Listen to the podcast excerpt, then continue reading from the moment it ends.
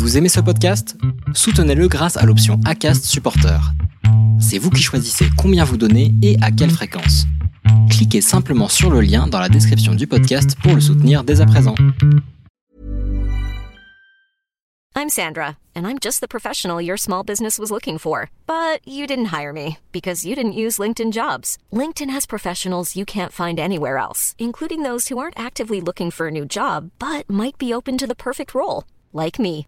In a given month, over 70% of LinkedIn users don't visit other leading job sites. So if you're not looking on LinkedIn, you'll miss out on great candidates like Sandra. Start hiring professionals like a professional. Post your free job on linkedin.com/people today. Les déviations racontent l'histoire de celles et ceux qui ont changé de vie. Pour nous suivre et ne rien manquer de l'actualité de notre média, rendez-vous sur notre site, abonnez-vous à notre chaîne YouTube, notre page Facebook, notre compte Instagram et notre podcast sur toutes les plateformes d'écoute habituelles. Écrivez-nous, parlez des déviations autour de vous et dites-nous que vous nous aimez. Les déviations est un média indépendant et nous avons besoin de votre soutien. Tout de suite, un nouvel épisode, une nouvelle histoire, une déviation. Tu parles à quelqu'un qui a cramé 8 boîtes, qui a peur de l'échec. Mais t'es ouf ou quoi? L'échec, c'est là où t'apprends le plus. Il y a que les débiles qui ont peur de l'échec. L'échec, ça fait partie de la réussite. Si tu sais pas perdre, tu gagneras jamais.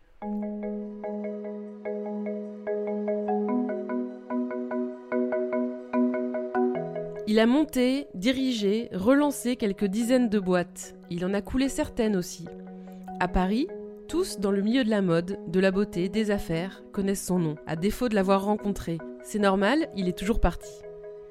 Ramdan Touami est un drôle d'oiseau, un fils d'ouvrier agricole devenu avec sa femme, Victoire de Taillac, un chef d'entreprise au succès remarquable. Leur dernier coup de maître, c'est Bully, des officines de beauté inspirées par un apothicaire du 19e qui éclose dans le monde entier. Rencontre avec Ramdan Touami, un provocateur obsédé par l'art de vivre, un hyperactif passionné d'histoire, un punk chez les bourgeois.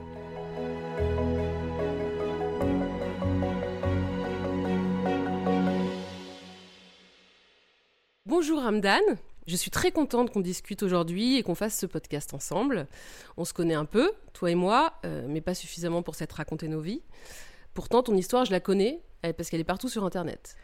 C'est pour euh, mieux vendre mes savons. Voilà, mais il n'y en a que des petites parties.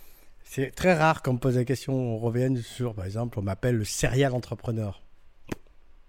What the fuck is that Tu vois, je comprends pas. Tu serial entrepreneur. Il suffit que tu fasses deux trucs différents dans ta vie pour que tu deviennes un serial entrepreneur. C'est effectivement toute cette histoire, ce storytelling autour de ton ascension sociale, euh, ton histoire de fils d'ouvrier agricole, qui est maintenant à la tête de pas mal de boutiques, euh, Bully, enfin, et qui a fait plein plein de choses. Effectivement, tu, on voit serial entrepreneur, on te dit inclassable, c'est des mots qui reviennent assez souvent. L'émission sur France Culture, on parle de transfuge de classe. Le transfuge de classe est plus proche de la réalité. Mais euh, c'est vrai que c'est parce que les gens n'ont pas le temps, on aime bien les raccourcis. Mais je suis inclassable. Euh, mais j'en connais pas beaucoup des gens qui veulent rester dans une classe toute leur vie. Qui veut être classé dans une case? Il y a un artiste qui s'appelle Space Invader qui fait du carrelage, des petits bonhommes en carrelage, des sortes de Space Invader dans toutes les rues. Depuis, je le connais, je l'ai rencontré il y a 25 ans, il fait toujours la même chose. Je connais sa vie tous les jours, la même chose. Le mec qui colle les affiches John Hammond colle tous les jours des affiches, la même chose. Je, je sais pas. Peut-être ces gens ont dû vraiment beaucoup s'éclater dans leur jeunesse pour avoir le, ce luxe de pouvoir euh, rentrer dans une routine aussi euh, parfaite, mais euh, je sais pas. Ça me paraît bizarre tout ça. Est-ce que tu pourrais, du coup, toi, te présenter? Qui es-tu?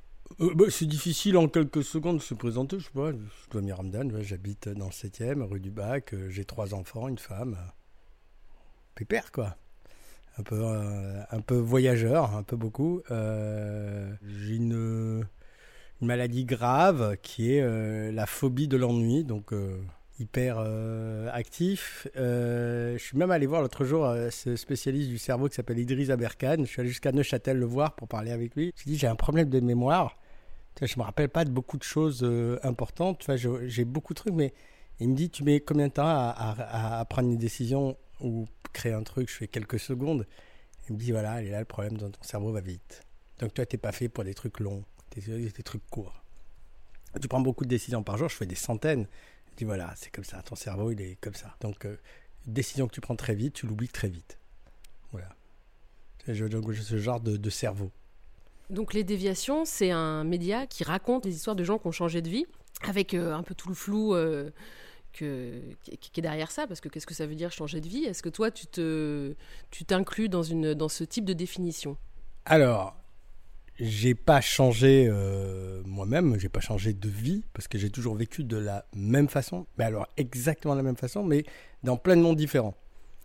Voilà, c'est un peu ça. Moi, par contre, j'ai changé de monde des dizaines de fois, des centaines de fois, mais je suis le même.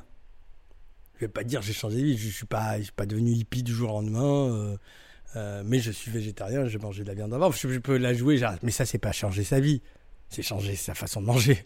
Quand je vois des gens qui sont euh, qui passent d'un de, de- de- d'une vie d'excès après une, vie austère, c'est juste que je pense qu'ils ont abusé de l'excès. Il y en a, a plus de place dans leur tête et qu'ils sont passés à autre chose. Donc là, ils ont vu ce que c'était.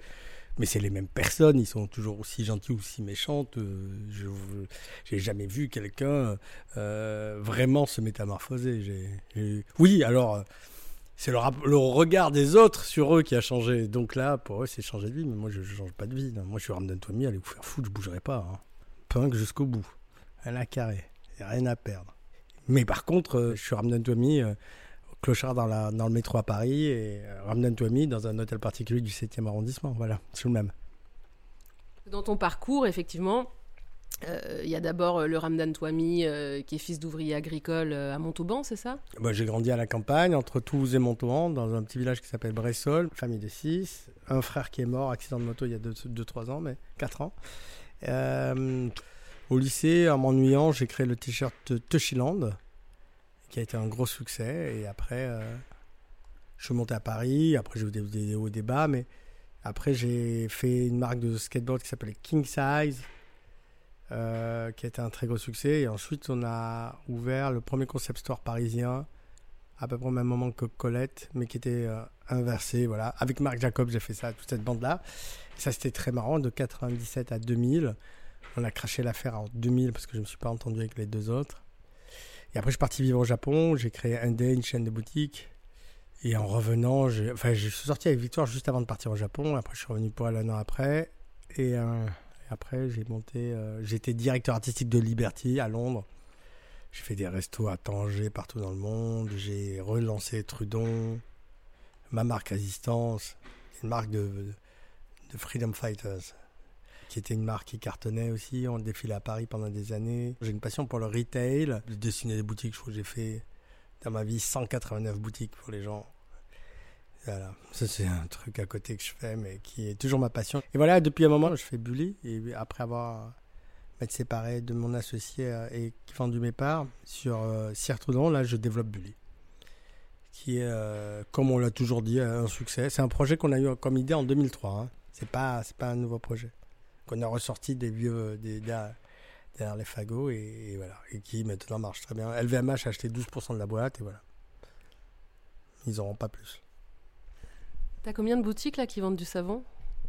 32. San Francisco, New York, Londres, euh, Paris. euh, il y a Rome là qui va ouvrir.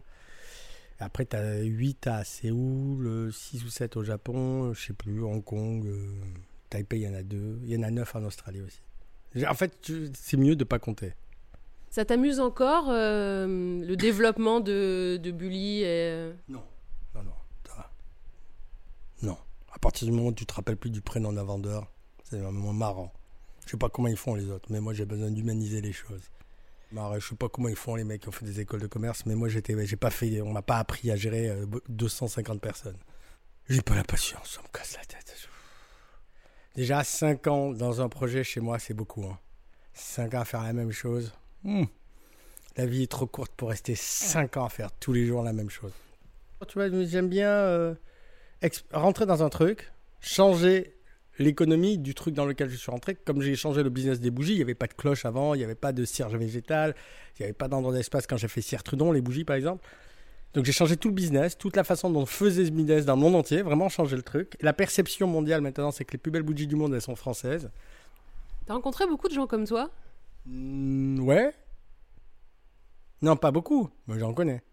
Les gens que je rencontre, j'ai besoin qu'ils soient un peu comme moi. Les gens qui, que j'aime bien, c'est les gens qui sont prêts à tout perdre. Qui en ont rien à foutre de ce qu'ils ont. Quand je dis tout perdre, c'est pas que matériel. Perdre leur réputation, perdre leur trucs. Ils sont prêts à dire fuck et tout niquer pour, pour être eux-mêmes. Tu vois, ça, j'aime bien ça. J'aime pas les mecs qui. Je connais des mecs qui réussissent. Mais putain, les mecs, c'est pas. C'est des attachés de presse, ces mecs. C'est pas des humains, quoi. Ils font leur promo permanente. Ils s'embrouillent avec personne. Ils font super gaffe. J'habitais à New York et c'est comme ça à New York. J'ai détesté New York. Tout le monde se chie dessus socialement. Pour bouffer, tout le monde se chie. Alors tu peux rien dire. Tu peux pas attaquer les chiens, tu peux pas parler de la Palestine, tu peux pas parler de rien. Tu peux pas faire des, des blagues homophobes, racistes. Tu peux pas être normal. Tu dois tout garder chez toi. Ça, ça fait des ulcères. Ben moi, tu sais quoi, les ulcères, je les ai pas, je les distribue. Est-ce que c'est un moteur, l'angoisse, pour toi? L'angoisse de quoi? La peur de l'échec, la peur de... Tu parles à quelqu'un qui a cramé huit boîtes, qui a peur de l'échec. Mais t'es ouf ou quoi? L'échec, c'est là où t'apprends le plus. Il y a que les débiles qui ont peur de l'échec. L'échec, ça fait partie de la réussite. Si tu sais pas perdre, tu gagneras jamais. Mais j'ai coulé, réussi, je m'en fous, c'est pareil. Quand t'as été clochard, tu sais le pire. Et le pire, c'est pas si pire que ça. Donc ça va, tranquille le chat coule la fourmi rouge, on avance. Non, non. Non, je dis, j'ai juste un problème, j'ai peur de m'ennuyer. Après. T'es volontiers euh, provocateur. Alors là, c'est un, je pense que c'est une expression que tu vas pas aimer parce que c'est peut-être un peu euh, un résumé un peu facile. Mais en tout cas, je sens chez toi une espèce de jouissance et d'amusement à choquer un peu, à... Non, non, c'est une, une éducation différente, c'est pas pareil. Le vernis bourgeois hypocrite, il n'y a pas. Il n'y en a pas, il n'y a jamais été, il n'y a pas eu une seule couche dessus, il n'y a rien. Donc je, je le vois aujourd'hui parce que je découvre. La... en 20 ans, j'ai vu quand même l'autre partie de Paris, 20-25 ans que je vois. J'ai vu euh, une autre façon de voir les choses et j'ai vu comment ils étaient. Mais moi, dans mon éducation, il a toujours été. Euh, c'était assez violent. C'est ouvrier et tout. On dit ce qu'on pense. Et euh, en fait, ça, c'est le seul truc que j'ai pas appris avec tout ce que, avec toutes les années. Nos filtres. Et j'adore la baston. Donc, j'aime bien. Je sais qu'il y a des personnes qui, toute leur vie, évitent les, conflits. Moi, j'adore le, conflit. Il y a des gens qui paniquent. Moi, j'adore le chaos. Et euh, sur le chaos, je, c'est mon terreau. Après, j'ai jamais essayé dans ma vie à être le plus populaire de, la cour d'école. Ça n'a jamais été mon truc. Tu vois, j'étais, il y avait mes extrêmes, il y avait mes fans, et puis les autres. Les autres m'intéressent pas beaucoup en fait. Là, j'ai reçu par exemple hier sur Instagram un mec cherchait du travail. J'en reçois beaucoup, j'ai l'impression que c'est par ce médium qu'ils veulent vraiment me toucher. Et le mec il dit J'adore ce que vous faites, j'ai envie vraiment de travailler avec vous. Peu importe votre réputation. Qu'est-ce que je réponds à ça? Si le mec il prend ça en considération, qu'est-ce qu'ils vont casser les couilles Soit fan vraiment? Garde que le positif. Il fait pas le mec. Euh, euh, je n'ai pas répondu. Aujourd'hui, c'est c'est que ça. C'est que on s'intéresse vraiment qu'à ce que les gens pensent de toi, de ton temps de travail. Mais Fais ton travail. Moi, le seul truc qui m'intéresse, c'est mes clients. Et jusqu'au preuve du contraire, ça va. Si j'avais commencé à écouter les mecs de Paris, ou les mecs de je sais pas où, ou de Toulouse quand j'étais jeune, mais j'aurais jamais fait un quart de ce que je fais. Mais t'imagines ce que c'est la réputation? C'est un taf à plein de temps. Tu devais gérer ta répute. T'écoutes personne. Même pas ma femme. Personne. Ni mes parents, ni ma femme, ni mes enfants, personne. Mes décisions, je les prends seul. Je disais pourquoi? Parce que quand ça part en couille, t'es le seul à assumer. J'aime pas partager le bordel. Quand ça part en couille, je suis seul. Une seule fois, je l'ai écouté. On a craché une boîte qui cartonnait, qui cartonnait. Et ça a été euh, pas terrible pendant quelques mois. Et là, à partir de ce moment-là, j'ai les décisions, je les prends seul, je les assume seul, je suis un grand garçon. Et nique sa mère, la, vie, c'est un voyage. Et je veux euh, choisir la direction où je veux aller. Tu vois, j'ai pas envie de la partager. Je travaille pas d'aider ailleurs, je fais tout moi-même. Je dessine mes boutiques, je travaille avec personne. Visuellement, tout. Toutes les vieilles petites boutiques, elles ont été détruites en trucs de branchouille. Et moi, je suis un des plus grands pourfendeurs de ce truc-là moi, je suis carrément, je, parle de déglobalisation esthétique. J'ai dit, on revient sur nos frontières. Je suis vraiment le Marine Le Pen, voire le Jean-Marie Le Pen de l'esthétique. J'ai dit, non, on est français, nous, on est français, voilà nos codes, boum, boum, boum. Voilà, chacun ses trucs parce que la Terre est en train de ressembler à la même chose partout. Moi, c'est vraiment punk. J'ai une réputation dans le métier. Je vais la, la faire courte, c'est que Ramdan va menacer de sauter de la falaise dans une négociation. Et le problème avec lui, c'est qu'il va le faire. Donc je suis vraiment un dingue. Je suis vraiment parce que je m'en fous des choses matérielles. T'aimes pas les vacances? Si J'en ai pas. Là, j'y vais pour la première fois un mois parce que mon docteur m'a dit que je devais y aller. J'étais en situation presque burn-out. Donc il a dit, il faut vraiment que tu y ailles. Là, tu es au bout, tu es au bout physiquement. Il faut que tu y ailles parce que tu as beaucoup travaillé ces huit dernières années sans arrêt, sans discontinuer tous les jours, tous les jours, même le dimanche. Il a dit, il faut que ton corps se repose. Donc là, j'y vais un peu, mais je, je travaille un peu. Je profite de ces vacances pour faire un magazine avec des gens. Donc j'ai des photographes, des journalistes qui viennent à la maison. J'ai loué des baraques un peu partout. En fait, c'est pas vraiment des vacances. Mais c'est le genre de truc où je me, je fais un truc marrant. Je fais un magazine sur moi-même qui s'appelle WAM. C'est le premier magazine papier post-Instagram égocentrique, pareil. Euh, J'anticipe la fin d'Instagram. Je reviens, je fais une version vintage. Ouais, non, j'ai interviewé. Et là, je reviens ce matin de Tokyo où j'ai interviewé d'autres potes et j'ai interviewé tous les gens que j'aimais dans le monde. Et j'ai fait un mag qui s'appelle WAM, W-A-M. La couve est assez rigolote. Je suis euh, à 3000 mètres d'altitude, hein, dans un des hôtels les plus incroyables où il y a eu un James Bond. Et je suis allé là-bas j'ai fait le Marocain. J'ai adoré l'hôtel, j'ai acheté l'hôtel. et euh, ah, ça, c'est vraiment un truc, je suis assez fier de mon coup là. c'est un hôtel que je connais depuis 25 ans et euh, il, était à vendre. Et je l'ai acheté sur le coup en même temps. Tu verrais, il a en couve du mag. C'est marrant. Mais ouais, ouais, c'est- c'est assez foutraque ma façon de vivre. Tu sais, je suis à découvert tout le temps. hein. Je suis quelqu'un qui a. Je, pense que je, je mets de l'argent sur mon compte en banque quand ma banque m'appelle. Je suis ce genre de mec. Je fais des gros virements, mais il m'appelle, il dit Ah, il y a un truc là, on est à moins 18. Ah merde Euh, Je vous envoie ça tout de suite. Et voilà. Mais je suis pas un mec qui sait gérer tous les jours. Je, suis un très mauvais du tous les jours. La dernière fois qu'on s'est vu, tu me dis, euh, tu m'as dit, tiens, si on fait ce podcast ensemble, euh, faudra qu'on parle de la bourgeoisie. Les bourges, c'est pas, c'est pas une histoire de thunes. C'est des gens qui peuvent parler à leurs parents toute leur vie, à leurs potes toute leur vie, parce que ça ne bouge pas. C'est ça un bourge pour moi. C'est un mec qui euh, naît dans un monde et les gens avec qui ils ont traîné petits, c'est toujours leurs potes, ils sont dans leur truc, ils ont tous à peu près la même vie, ils ont la même vie que leurs parents, à peu près.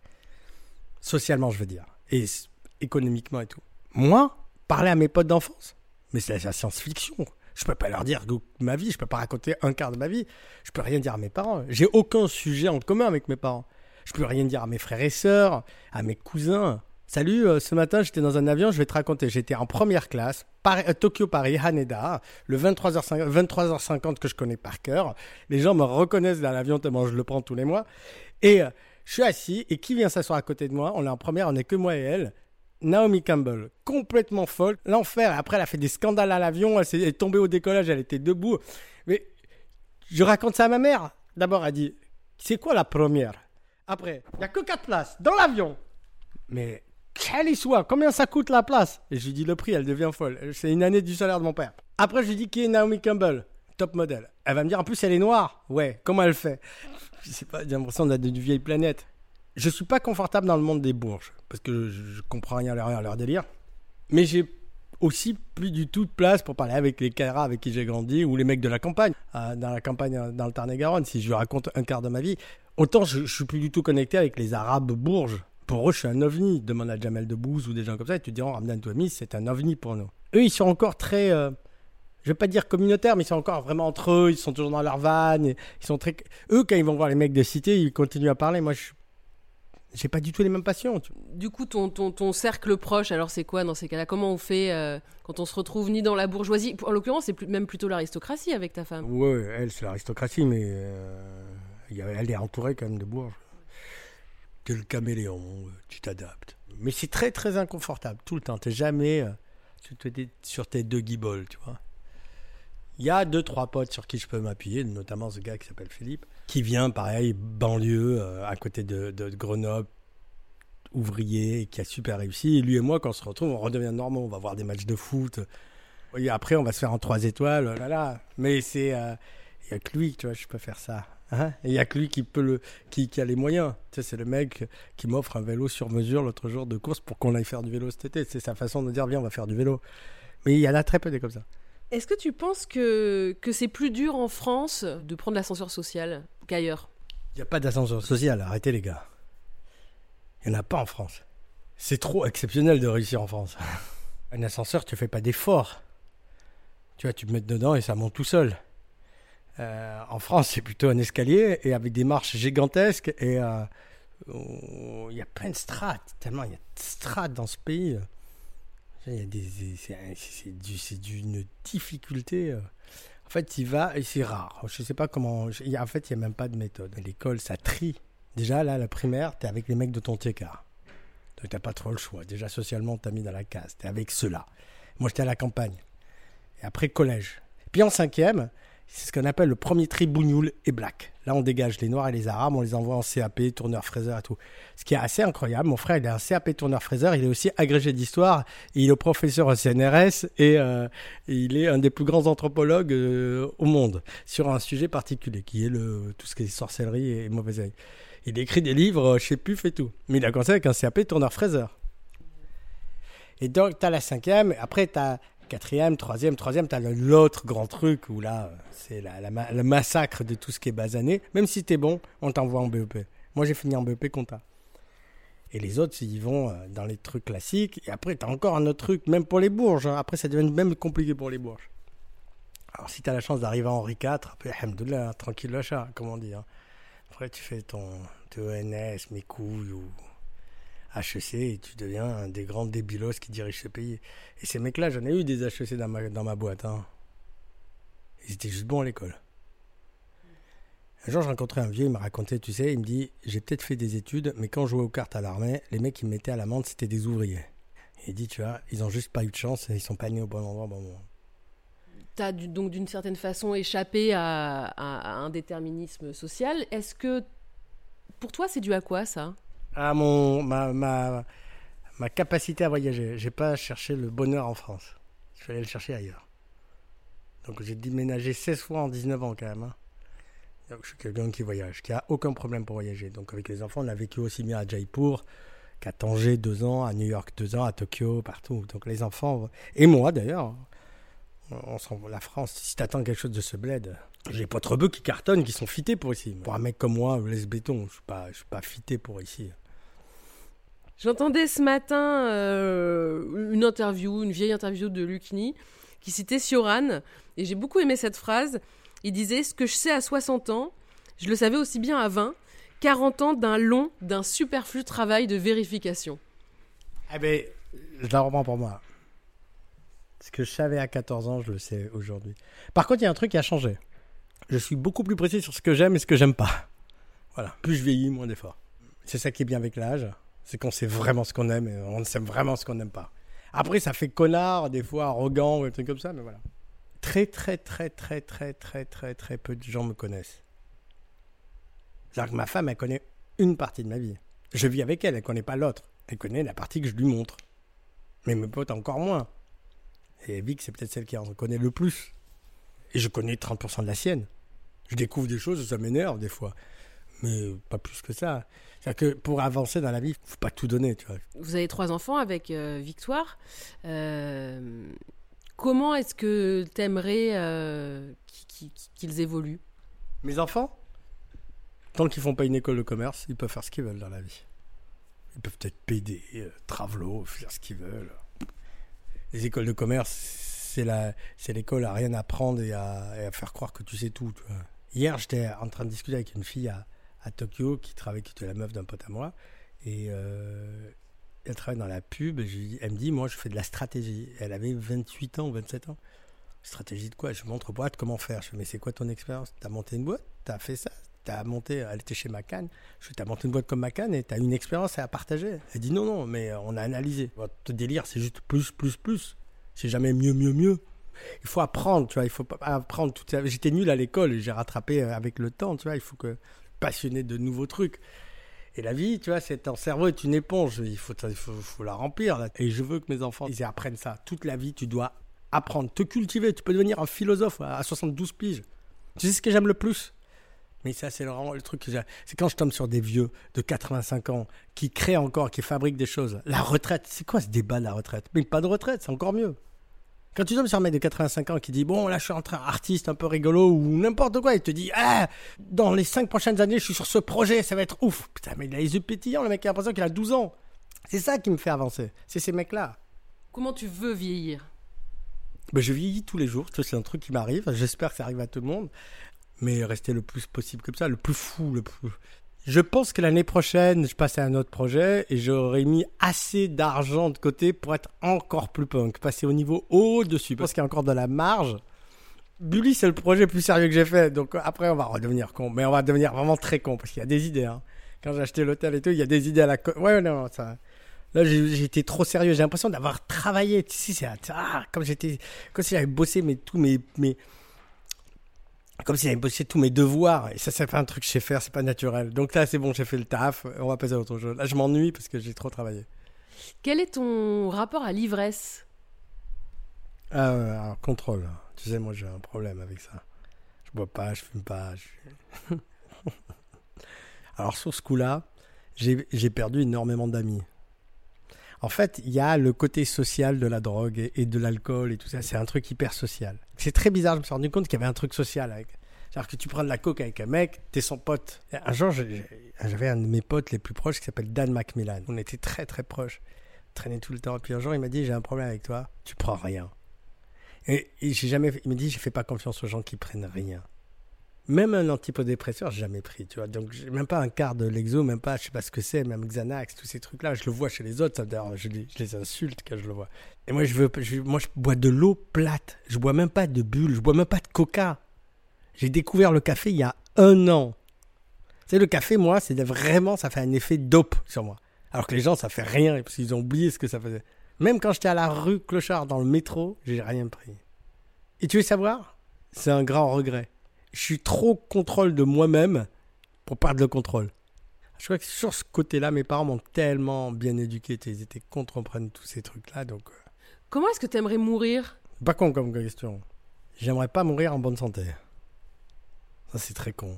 Mourir riche en bonne santé, c'est le truc le plus con. Parce que, en fait, tu meurs avec beaucoup de potentiel encore. Tu peux faire encore beaucoup de conneries. Alors pour le coup là, c'est le côté euh, très euh, conservateur qu'il y a chez moi. Genre entouré de mes petits-enfants, il y a petits-enfants, euh, vieux à donner des trucs. Je travaille sur un projet en ce moment qui est assez rigolo de maison, euh, je peux pas trop en parler, mais sur une maison de vieillesse pour créatifs uniquement et qui est à moitié école. On travaille avec ça et c'est que des anciens créatifs, des gens qui sont dans le cinéma, dans, dans l'art, l'architecture, le design, et même la bouffe et tout ça. Et en fait, on serait dans une maison de retraite et qui serait, donnerait des cours à des jeunes. Comme ça, on est connecté avec les jeunes pour vivre encore plus. J'ai travaillé sur ce projet depuis un moment et puis euh, on va peut-être le faire, je sais pas. Tu dis j'ai créé mon monde. Ouais, ouais. Si aujourd'hui je vois mes rêves à 14 ans, 15 ans, 16 ans, même jusqu'à 18 ans, et je vois ce que j'ai créé comme monde, j'y crois. Mais t'imagines, le petit gamin de 17 ans que j'étais, il y croit pas mais même pas une seconde, même pas un tiers, même pas un millième. Ça, c'est la science-fiction que je vis. Des matins, je me réveille, j'ai le sourire devant le miroir, je vois mes enfants, tu vois, je vois leur truc. Mec, on est où là? Je me pose vraiment la question des fois. Qu'est-ce que Tu vois, des fois, euh, je me prends d'être super snob sur un truc très con et je me dis, mais tu es où là? Comment tu as le droit d'être snob comme ça? Moi, ce que je ressens de toi et que je trouve tout à fait sympathique, c'est que tu boudes pas ton plaisir. Euh, je suis en plein, plein, plein kiff euh, total aujourd'hui. Euh, c'était pas scénarisé, le scénario est assez ouf quand même. Voilà. Mais c'est un scénario que j'écris tous les jours, qu'il n'y a, pas, il a pas de planification. Je vois des gens planifier. Hein. Je vois des gens qui, dans leurs entreprises, essaient d'être au poste au-dessus. Ils font plein de petites manigances. Je le vois dans ma boîte maintenant que j'ai beaucoup d'employés. Je vois des gens dans la boîte qui. Et dès que je sens un mec manigancé pour être au poste dessus, je le, je le sac. Je suis l'anti-mec. J'aime pas les bons élèves. J'étais nul à l'école j'ai une passion pour les plus nuls. Pour les arrogants, les provocateurs, les Enfin, les mecs qu'on n'aime pas. J'aime bien les outcasts, les, les moutons noirs.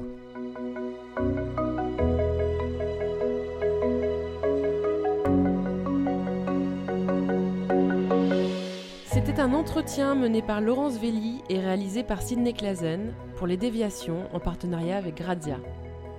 Commentez, écrivez-nous, partagez, taguez vos amis Réagissez avec beaucoup de cœur, de pouces levés et d'étoiles quand on vous le propose. Les Déviations est un média à retrouver sur lesdéviations.fr, Facebook, Instagram, YouTube, iTunes. Vous pouvez aussi noter ce podcast. Les Déviations n'ont qu'une vocation, raconter des histoires de gens qui ont changé de vie. À très vite pour un prochain épisode.